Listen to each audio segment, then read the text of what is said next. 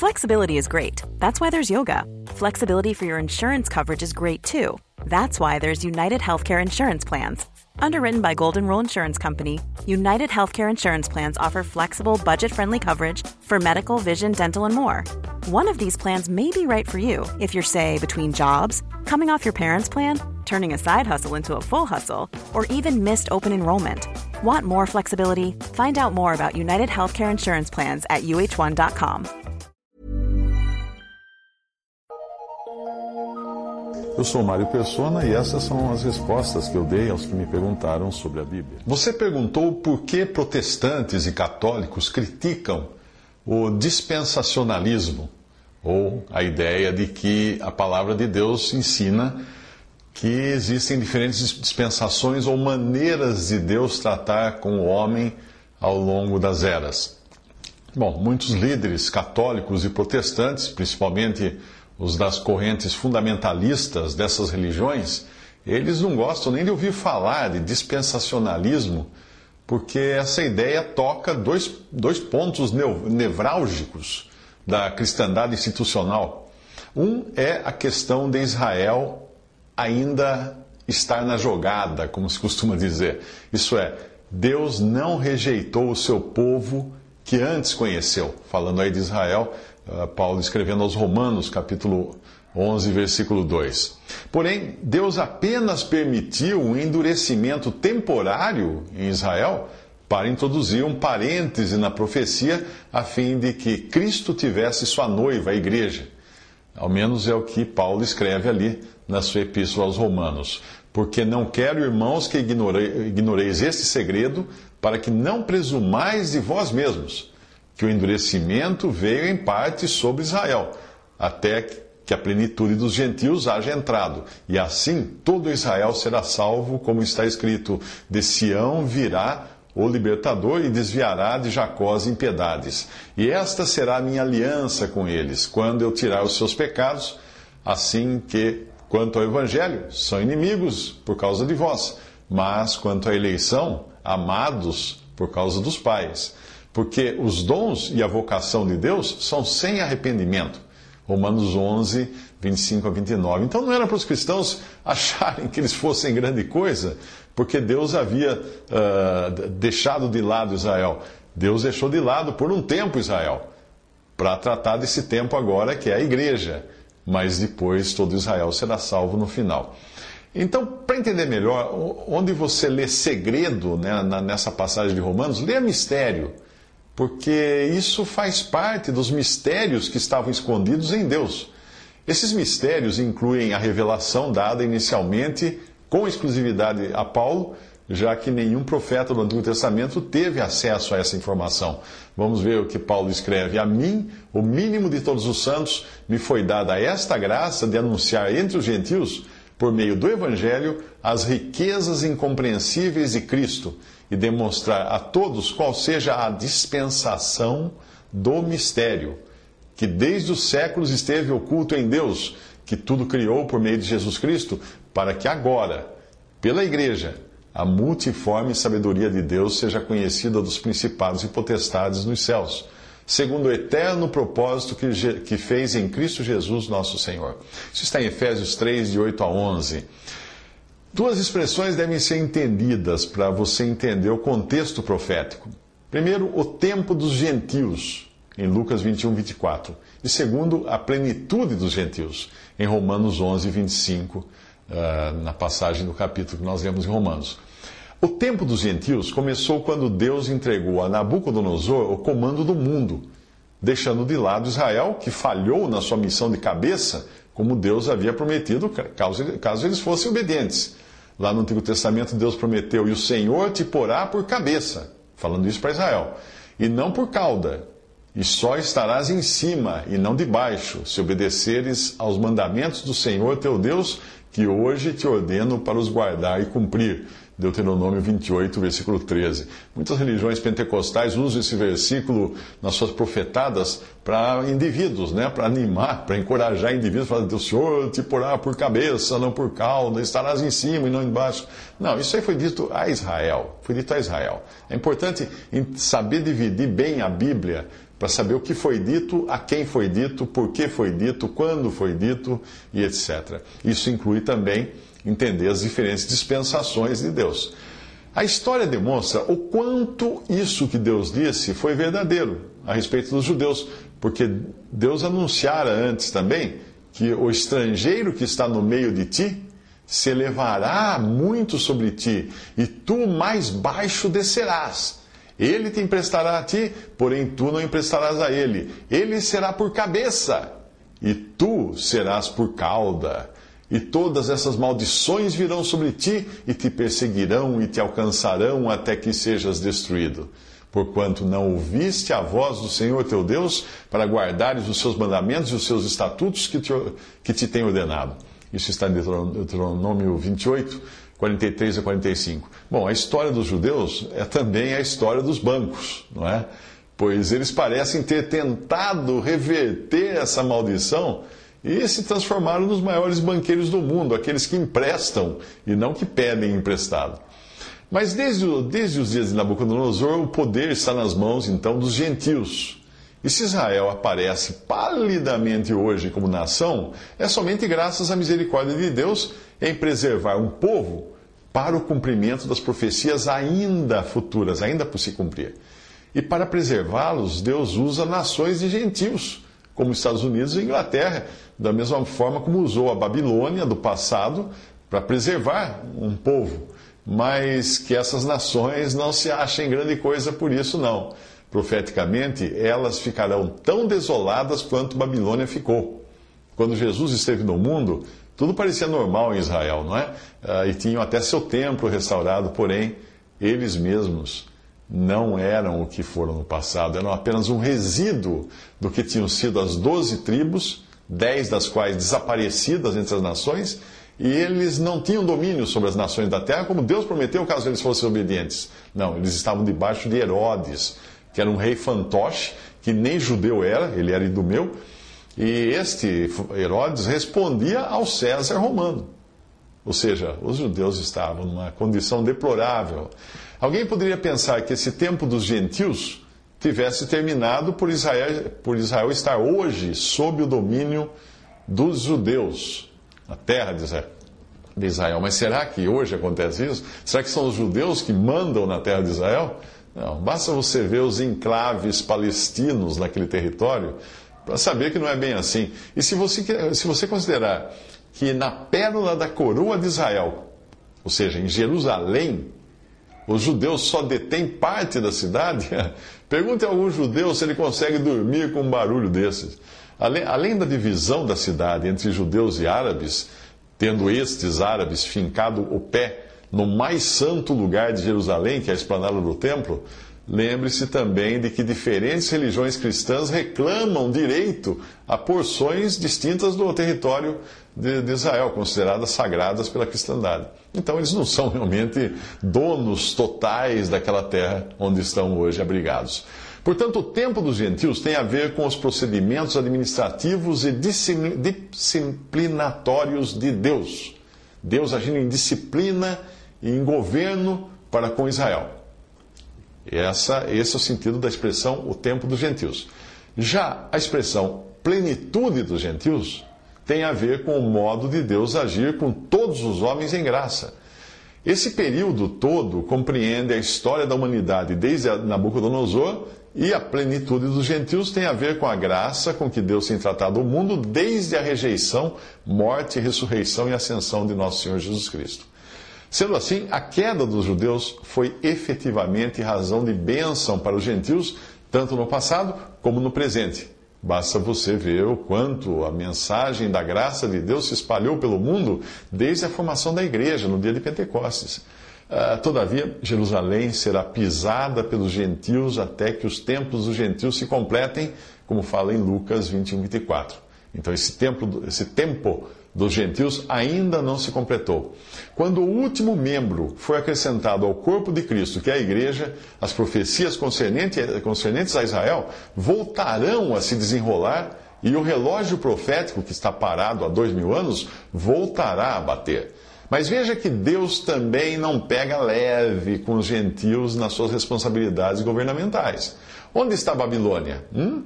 Há muito ela se transformou num montão de ruínas. E os gregos, que eram outro império representado pela estátua do sonho de Nabucodonosor, o império profetizado ali, existe ainda como nação, mas nada a ver com a grandeza que eles tiveram no passado. Os romanos também tiveram o mesmo fim e hoje formam apenas mais um país dentre muitos. E os judeus continuam aí, cambaleantes, não é? Mas perseguidos e mais indestrutíveis, porque Deus os preserva para mostrar graça para com eles, quando eles se arrependerem como nação, e vão se arrepender como nação. Mas isso só vai acontecer após o arrebatamento da igreja. A palavra de Deus diz: porque se a rejeição se a sua rejeição, a rejeição dos judeus, é a reconciliação do mundo, qual será a sua admissão, se não a vida dentre os mortos? Romanos 11, versículo 15. Leia o capítulo todo de Romanos 11, você vai, vai aproveitar muito.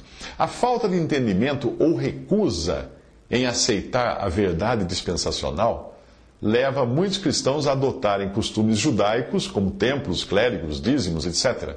Eles consideram a igreja uma continuação de Israel e herdeira das mesmas promessas terrenas de prosperidade feitas àquele povo do, do passado, da antiguidade.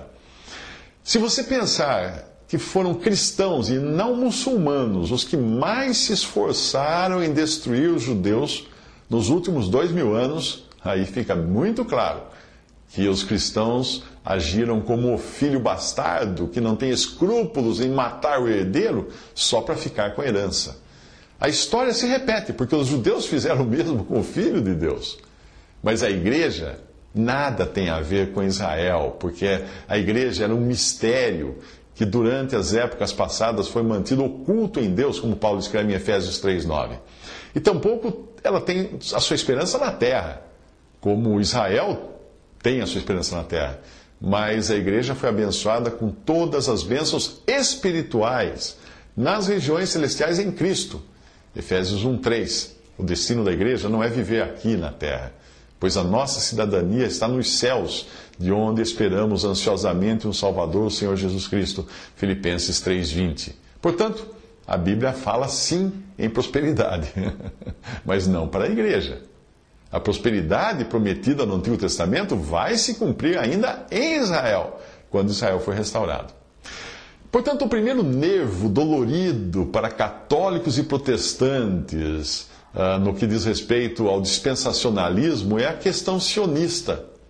Como iriam os líderes dessas duas correntes religiosas, protestantismo e catolicismo, admitir que o domínio do mundo futuro não foi dado à igreja, mas foi dado a Israel? Como reconhecer o erro histórico cometido pelos cristãos que perseguiram e mataram judeus das inquisições católica e protestante? Como explicar a razão de terem se apropriado, além de seus bens, também de suas tradições religiosas, transformando-as numa espécie de cristianismo, judaísmo pirata? Hã? Sim, porque coisas como sacerdotes, reverendos, templo, altares, vestes talares, clero, corais de músicos, dízimos, sacrifícios, etc., nada tem a ver com a doutrina dos apóstolos, mas tem a ver com o judaísmo. Eu sugiro que você pesquise sobre teologia do domínio, para você ver o quanto a cristandade está envolvida na tentativa de dominar o mundo.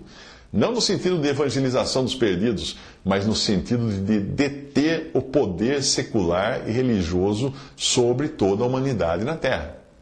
O slogan de fachada dessas grandes religiões é: queremos preparar o mundo para Cristo poder vir estabelecer o seu reino.